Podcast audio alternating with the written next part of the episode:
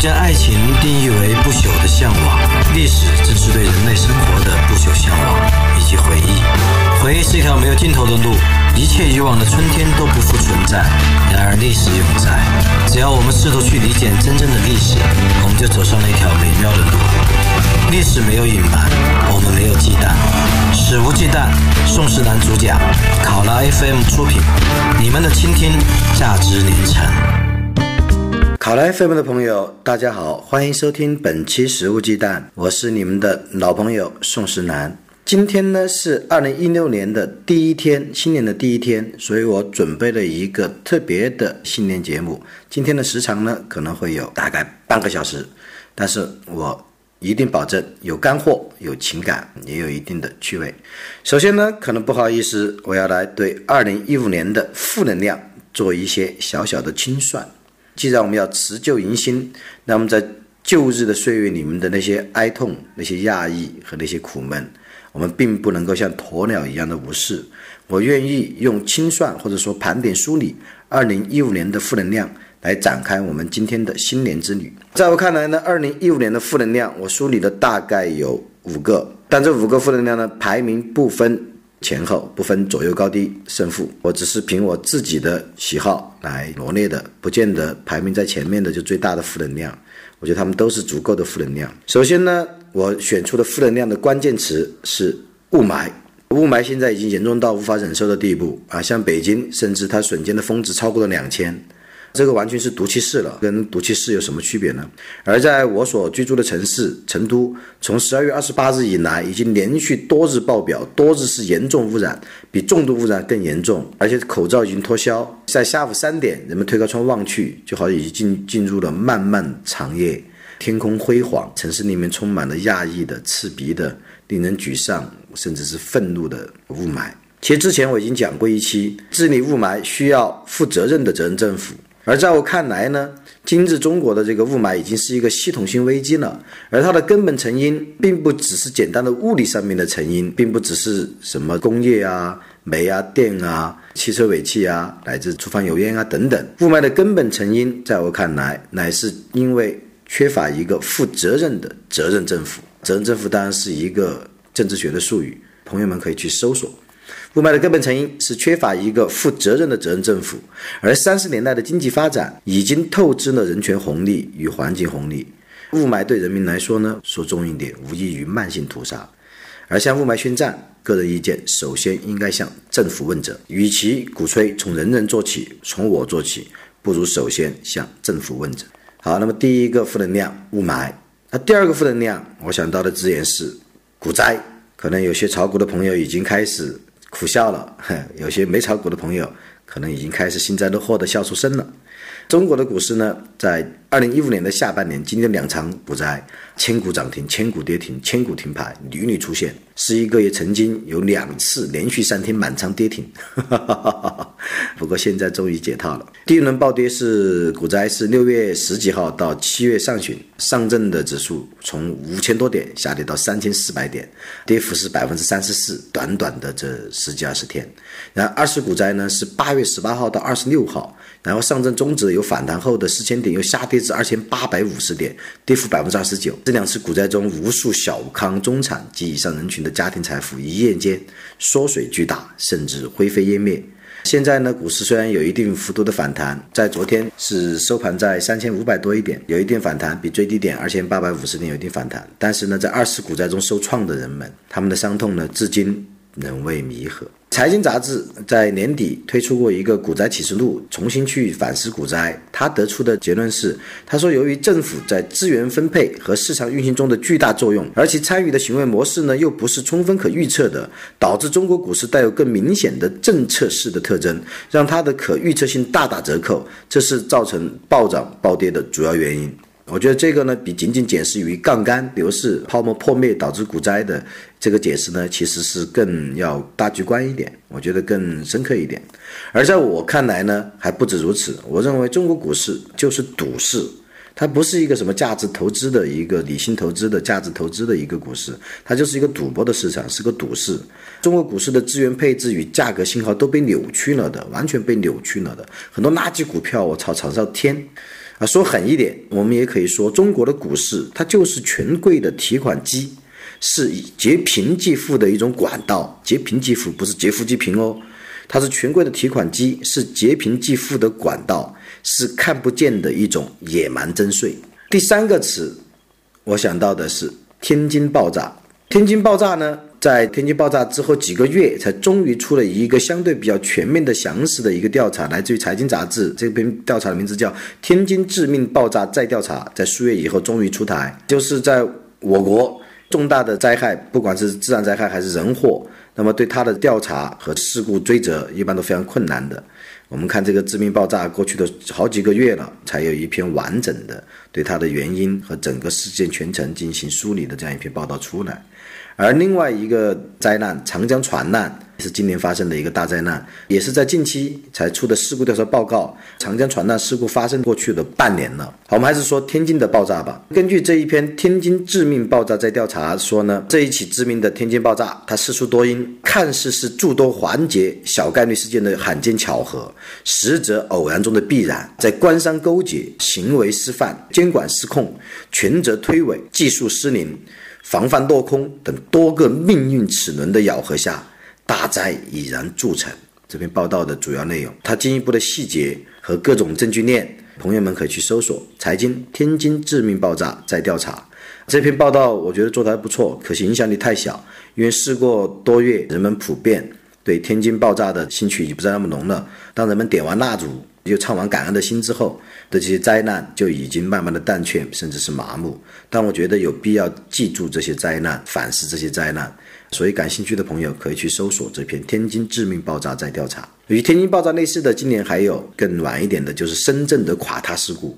与天津爆炸类似，他们有一个共同的特征，非常鲜明的特征，那就是两个字：人祸。最后一个负能量呢，我想到的词是留守儿童。因为在二零一五年的六月九日，贵州的毕节有四名留守儿童在家集体服农药自杀身亡，最大的哥哥十三岁，最小的妹妹才五岁。他们的父亲常年在外打工，母亲则被人拐跑，他们后面集体自杀服农药。这个贵州毕节似乎是儿童被诅咒之地，但其实也是中国留守儿童悲剧命运的一个缩影之地。毕节呢，在几年前还有五个男孩能雨夜躲进垃圾箱生火取暖，结果因一氧化碳中毒死亡，全都是留守儿童，最大的十三岁，最小的九岁。而在一三年的十二月，毕节还有五名儿童在放学路上被农用车撞死，城里的孩子放学有家长接送，留守儿童放学只能自己走路回家。而在二零一四年四月，毕节还爆出小学生被教师强暴案，涉及十二名女生，最小的才八岁，我操他妈的！受害女生呢，大部分也是留守儿童，父母不在身边，被侵犯的他们只能长期隐忍，在不堪的屈辱痛苦也无人倾诉，导致这个禽兽。教师他可以连续强暴十二名女生，最后才是东窗事发。当时我写过一篇文章，叫《泪水中结束一生》，留守儿童发在腾讯的新闻客户端。后面再写了一篇深度解剖的《大国版图下的无土之民》，发在腾讯大家。两篇都讲留守儿童问题的文章，大概说我们的祖国是花园，但是留守儿童的家园不是花园，而是荒原。在荒原上，这些留守儿童们被闷死、被撞死、被强暴。或者再也无法忍受孤独与贫穷，集体服毒自杀。而在我看来呢，留守儿童问题的根源，在中国畸形的城乡二元结构与由此衍生出的不平等的权力格局。它主要是一种权力的贫困。首先呢，中国的城市化是伪城市化，中国的城市化并不能有效的吸纳农村人口，对农村也只是掠夺、侵略，而非再造，而非反输血、反哺。大城市的比重太高太高，在当下中国，资源与机会几乎都集中在大城市。缺乏中级城市，小城市增长缓慢，是谈不上增长。地域分布也不平衡，全国城市化主要是偏向沿海地带发展，而各省呢，则以该省的政治中心省会为重心发展。农村生育劳动力不得不背井离乡，进入大城市讨生活，因为在乡村、在小镇、在小县城，他们根本没有什么机会。这些人背井离乡去到大城市里面，很多并不是为了什么梦想，而只是为了生存。但是他们进入城市之后，并不能够获得真正的城市居民同样的权利与自由，因为有现行的户籍制度的约束。事实上呢，构成两大牢笼的不只是户籍制度，还有土地制度。现行的户籍制度与土地制度，它让劳动力要素与土地要素在城乡之间无法自由流动。很多时候呢，是依靠权力，甚至是需要暴力才能完成资源的强制性配置，比如强拆等等。在这种格局下，进城务工者无法在城市中完成这个人口的再生产，发生世代断裂。最主要就是孩子没法在城市里读书啊，考试，他只能够回老家去读书。于是呢，这些进城务工者的孩子就滞留在老家的农村。等他们长大后呢，又再进入下一轮的这种伪城市化，并不真实的城市化。一代又一代，他们做牛做马，做砖做瓦，却不能在城市扎根，也无法实现那被制度阻隔的团圆梦。接下来还有最后一个负能量，是我个人梳理的是普志强案。普志强案不熟悉的朋友可以去搜索，这儿就不展开讲，我只说一点吧。有人说普志强案意味着中国的言论自由已死，法治已死。可我要说，中国的言论自由与法治的死亡绝对不是从普案才开始的。当然呢，也许不少人是从普案才发现他们已经死亡，或者至少是岌岌可危的。那就是我梳理的二零一五年的一些负能量：雾霾、股灾、爆炸、留守、普案。讲这么多负能量，可能朋友们感觉都不好了吧？我们来点正能量吧！新年新气象，二零一六年，让我们先来谈谈新年计划吧。二零一六年新年计划，译言网站就翻译的译，言论的言，是一个比较好的翻译网站，它大量意见国外的一些新的文章、新闻或者一些人文、自然科学、社会科学的文章。一言呢有一篇文章叫《新年计划背后的心理学》，我觉得蛮有意思。所谓新年计划呢，无非就是人们制定在一年的第一天开始要做的好事，或者要停止做的某些坏事。英国有一位叫理查德·怀斯曼的心理学者，研究了三千个人，他发现制定新年计划的人群中，百分之八十八的人都失败了。而另一位研究者诺克斯则发现，大约百分之五十的人每个新年都有新计划，呵 呵可是呢，他们中间有百分之八十八的人都失败了。新年计划的起源是来自于何时呢？据说呢，在古代巴比伦时期就有了。古代巴比伦真是很多事物的起源啊。比如说，我的《晚明风味谈》中间讲过，人类卖淫业的起源也可以上溯到古代巴比伦，而新年计划的起源呢，也可能可以追溯到古代巴比伦人。他们在每年的开始，在新年向自己的神灵发誓，他们要归还借走的物品和偿还债务，这也是一种新年计划哦，被视为是新年计划的起源之一。而之后呢，就有太多的新年计划了。据说古罗马人在新年开始的时候会向雅鲁斯神许下诺言，而每年的一月呢，就正是依据雅鲁斯神的名字来命名的。而在中世纪，骑士们有骑士风度的骑士们，在每年圣诞节结束之际，也要举行孔雀誓言的典礼，再次承诺在新的一年里对骑士精神的坚守。看到姑娘们就赶紧下跪献花，然后吻他们的脚趾头。嘿嘿嘿嘿。而在当代社会的新年计划就太多了，从生活中的点点滴滴，像减肥啊、锻炼啊、戒酒戒烟啊，或者戒除一些小毛病啊等等，还有涉及到更大的精神、财务、事业、教育、旅游的，交新朋友，花更多时间和爱人相处啊，以及结婚生子等等等等。那么在新年计划，为什么这么多人会失败？又如何保证它能够更好的完成呢？那么心理学家们提出了蛮多的建议。我大概梳理一下，根据这篇文章梳理了一下，大概可以有五个好的一些建议和提示。首先呢，我们应该分清楚我们的愿望和计划，到底你是提出的一个新年计划呢，还只是一个新年愿望？新年愿望往往是虚空的，只是一个美好的愿景，而计划呢却是务实的。像心理学家就认为。大部分人设定的新年计划其实是达不到的目标，根本算不上新年计划，只是一个心愿而已。比如说，我在新的一年里我要中彩票啊，这些不是计划，而是愿望。你计划要中彩票，就真的能中彩票了吗？或者说，我在今年我要把林志玲娶回家，那这个也应该是愿望啊。对绝大多数人来讲，都只是愿望，而不是一个现实的计划。所以，第一呢，我们要分清愿望与计划，计划的目标。必须是可控的、实际的、现实的和积极的，这第一个。第二个呢，新年计划的目标还必须明确，不能太模糊。有心理学家就建议人们选择一个目标，集中注意力于其上，并且具体化。也就是说，比如说你的新年计划是在二零一六年戒烟的话，你必须有一个日程表，说明在哪一个月完成。如果是减肥，你必须具体到减掉多少分量和要花多少时间。减肥对我来讲也是一个问题啊。当年是一个只有一百斤的时候，人人都夸我像梁朝伟；现在是一个有快一百五十斤的，人人都蔑视我，嗯，说我呸，像曾志伟。嗯，我在二零一六年，我是不是也要理出一个减肥计划呢？重返梁朝伟的国度呢？而这个时间表就非常重要了。新年计划应该在你的计划的每一项后面注明实现该项目需要完成的具体的任务，还要加上详细的时间安排，否则就流于空谈。所以第二个呢，心理学家们对新年计划提出的建议是：计划目标必须明确。第三个是。你要制定新年计划之前，或者制定计划之后，你必须要明白，你要有付出代价或牺牲的决心。要想达成自己的新年计划，人们呢必须准备好做出牺牲。但是呢，大部分人呢都想要生活有变化，但同时又希望自己过得舒舒服服的，也就是不付出成本、不付出代价就实行非常良好的转型，生活就转型了。其实这是不现实的，就像是我们要期待某个国家。要实现民主转型，却又不愿意牺牲，不愿意付出任何成本，希望他一夜之间通过统治者的良心发现，通过公民社会的良好发育啊，然后通过法治先行啊，通过市场经济的熏陶，一夜之间，或者说数年之间，或者十数年之间，就慢慢的良心转型了。这种往往呢是不太现实的。要达成自己的新年计划，那么大到。一个制度的转型，小到一个自己的新年计划，人们都必须做好付出成本、付出牺牲、付出代价的准备。因为没有这么好的事儿，你既要能够生活有质的变化，有一个飞升，同时呢又希望自己哎不付出任何努力就坐在那里等，那是不可能的。所以第三个新年计划要完成的一个建议是，你要有付出代价或牺牲的决心。第四个则是坚持到底。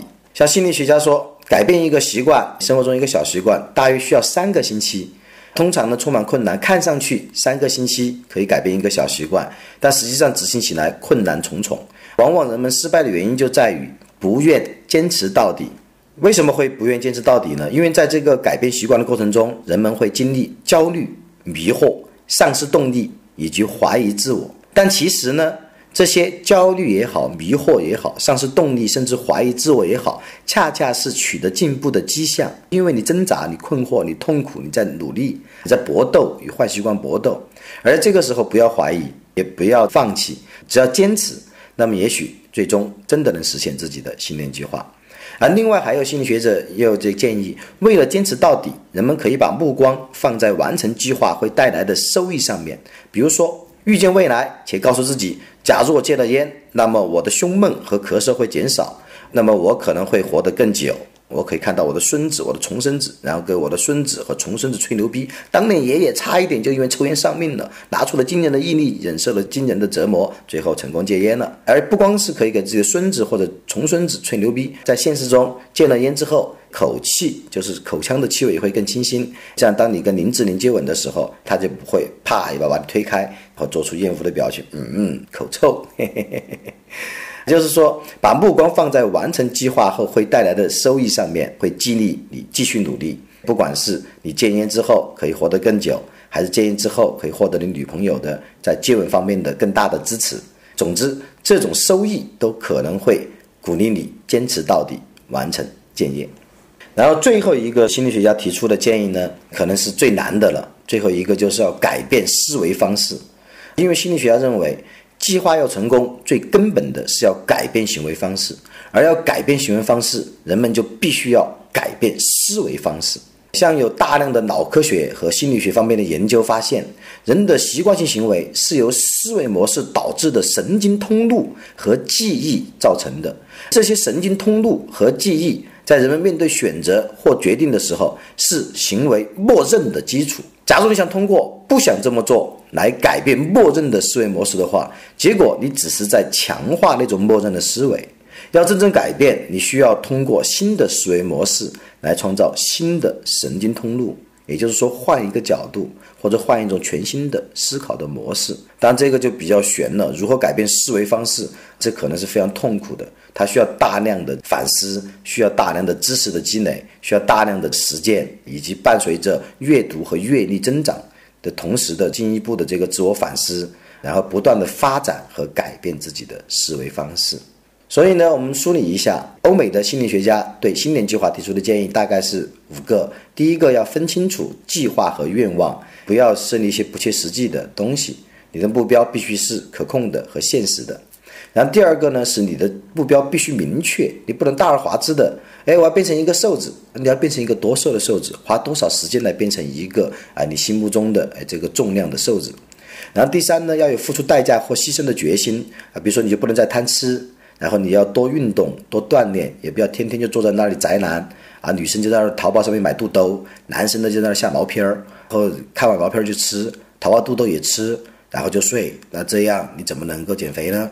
要有付出代价或牺牲的决心。然后第四个呢是要坚持到底，我愿坚持到底。嗯的那个羽泉唱的歌对吧？坚持到底，坚持到底呢，我们可以将目光放在完成计划会带来的收益上面，尽可能的摆脱。在坚持过程中间的焦虑、迷惑、丧失动力，甚至怀疑自我。最后一个呢是改变思维方式。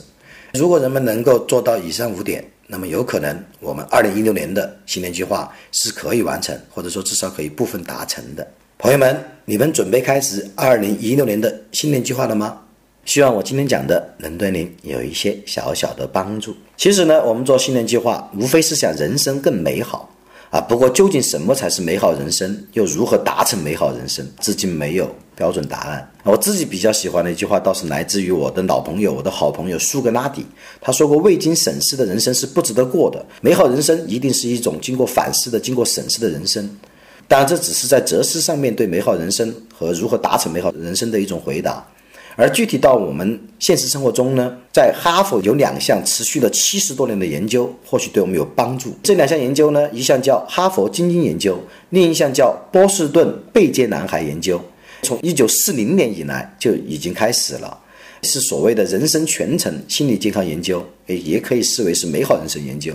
在过去的七十五年里，这两个项目产生了大量的论文论著，许多成果呢，影响了精神医学、心理学的理论与实践。而这两个项目现在的掌门人，也是他第四代的掌门人，是罗伯特·瓦尔丁格教授。这位罗伯特教授呢，在最近的有一个 TED 的演讲里，通过这两个研究，他聚焦并分析了所有人都关心的什么是美好人生，又如何达成美好人生。罗伯特说：“从这两个长达七十五年的纵向随访研究的成果中，我们学到了什么呢？我们从这些人的生活中提取出来的哇海量的信息，到底说了一个什么秘密？其实呢，秘密很简单，美好人生其实无关财富、名声或者拼命工作。从这两项长达七十五年的研究中，我们可以得到最清晰的信息是：良好的关系让我们更快乐、更健康，就是这样。”是良好的关系，而不是财富、名声或者拼命工作让人生更快乐、更健康。而对于所谓良好的关系呢？通过研究，罗伯特也举出了三条发现。第一个发现是，社会连接就社会关系真的对我们有益，而孤独却有害。事实证明，大量的实证研究证明，和家庭、朋友以及周围人群连接更紧密的人更幸福、更健康，也比连接不甚紧密的人活得更长。孤独的体验是有害的。和不孤独的人相比，那些比自己希望的样子更孤单的人，觉得自己更不幸福。他们呢，健康会退化的更快，大脑功能也衰退的更早，甚至寿命都更短。但是人们是很容易孤独的，在人群中你也可能感到孤独，甚至在婚姻中你也可能感到孤独。那么这也推出了第二个研究发现，起决定作用的并不是你拥有的朋友的数量。不是说你的朋友圈越多越广你就越幸福，而是决定作用的不是拥有的朋友或者爱人的数量、亲人的数量，而是你与他们之间亲密关系的质量。质量比数量更重要。而有时候呢，你是有婚姻，但是如果你的婚姻充满冲突、折磨而没有感情，他人及地狱婚姻，那么呢，对健康是非常不利的，甚至可能比离婚还糟。而生活在大量的良好温暖的关系中是有保护作用的，所以呢，第二个提示我们的就是，我们不能够仅仅只追求朋友或者爱人的数量，我们还要追求亲密关系的质量，否则呢，即使我们拥有大量的社会连接关系，我们却仍然可能身处痛苦与折磨之中而并不快乐。那第三个发现是什么呢？就是良好的关系不只保护我们的身体，还能保护我们的大脑。就研究表明，在八十岁之后，仍然处在对另外一个人安全而温暖的爱恋关系中是有保护性的。所以杨振宁还是靠谱，他在八十岁之后还娶了温凡，嗯，他处在对另一个人安全而且温暖和依恋的关系中，是对他的大脑有保护的。而但是呢，杨振宁虽然他的这个科学成就很高，但是对很多世俗问题的发表意见都不靠谱。好，我们说回来，这个研究发现，良好的亲密的关系有利于我们的健康和完好状态，这个是脑智慧呢，在当代仍然适用。可是明白这个道理却很难。为什么明白这个道理很难呢？为什么明白？良好关系至关重要，甚至比金钱财富更重要。为什么明白这个道理很难呢？因为人们往往喜欢快速的解决方案，喜欢迅速得到一种我们得到之后就好像能够生活得更好，并且一直保持下去的东西。而财富和名望看上去正是这种东西，可以快速解决生活中的种种疑难杂症。而人与人之间的关系呢，却错综复杂。而与家人和朋友的保持良好的关系，其实也是繁重的工作，它充满了艰难的，一点也不性感，也不光芒万丈。虽然这个艰难背后也有很多温暖，有很多快乐，但是在照顾家人和朋友的过程中间，人们会觉得它，嗯，并不性感，也不光芒万丈，也不符合成功学。从来没有一个成功学告诉大家，哎，你与家人相处的非常好，你就是一个成功人士。但实际上，与家人和友人和爱人相处的良好的人，他就是真正的不折不扣的成功人士。就总之呢，哈佛的这两项历时七十五年就发现，研究对象中很多人在一开始还是青年人的时候，他们真的相信声望、财富和所谓职业成就就是他们想要生活的更好就必须追求的。但是随着时间的流逝，哈佛研究发现，发展的最好的人和幸福感最好的人，是那些把精力投入到关系，尤其是家人、朋友和周围人群的关系的人，他们最后发展的最好。也感觉到最幸福，这就让我想起了马克吐温的一条名言。在一百多年前，当他回顾自己的一生的时候，马克吐温写下了这样的话：“他说，生命如此短暂，我们没有时间争吵、道歉和伤心，我们只有时间去爱。”这是让我想起另外一句网上流传的一句热门的话，叫“没有放不下的仇恨，只有来不及的爱”。其实这句话的源头呢，我觉得可以上溯到马克吐温的这话：“生命短暂。”我们没有时间争吵、道歉、伤心，我们只有时间去爱，没有放不下的仇恨，只有来不及的爱。哎呀，怎么越说越有点像鸡汤呢？那我们来点米饭吧。我的好朋友赵楚，人称楚哥，赵楚去年写过一篇新年祝词，今年又被大家翻出来在朋友圈流传。我觉得这篇新年祝词呢写得蛮好，尤其是最后一段，我愿意与朋友们分享。赵楚在这篇新年祝词中最后一段写道。我们对国家与民族未来的梦想有无可能？如果可能，需要多久才能够实现？对此，我的回答是：当压力大到极点，甚至超过极点，我们所能凭借的，并不是关于未来的绝对确信，而指导我们今天怎样想和怎样做的基本原则，只能是，也必须是我们愿意做什么样的人，我们希望我们的子孙后代如何看待我们，以及我们到底将遗留给他们怎样的世界。我们是甘于随波逐流的沉沦，在麻木和消沉中度过时光，还是埋头耕耘，不问结果，以只以对的还是错的标准来检验自己的言行？人到悬崖无所援助时，能帮助我们通往未来的只有信念。中外太多民族的成功及失败经验已清楚表明，没有哪种人民的命运是注定的。比如中国人注定不配民主，中国人注定。低素质就要当一个屁民，这个是错误的。没有哪一种人民的命运是注定的，而自由的伟大也正在于此。自由是非常伟大的，自由的伟大正在于此。如果我们真诚相信自由的伟大，那么我们未来必能自深渊中升起。如果我们现在就放弃了，放弃追求自由，放弃追求梦想，那么我们一切的未来都注定会失败。自由是一个人。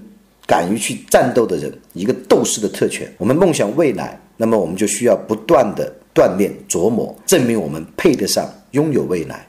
死魂灵是没有未来的，所以呢，愿朋友们整座自爱，珍惜初心。好，今天的新年之旅、跨年的食物鸡蛋节目就到此结束了。感谢朋友们收听本期食物鸡蛋，再次祝大家新年快乐，积极有为。驾驭着灵魂的马车向高处行去。食物鸡蛋，我们不听不散，拜拜喽。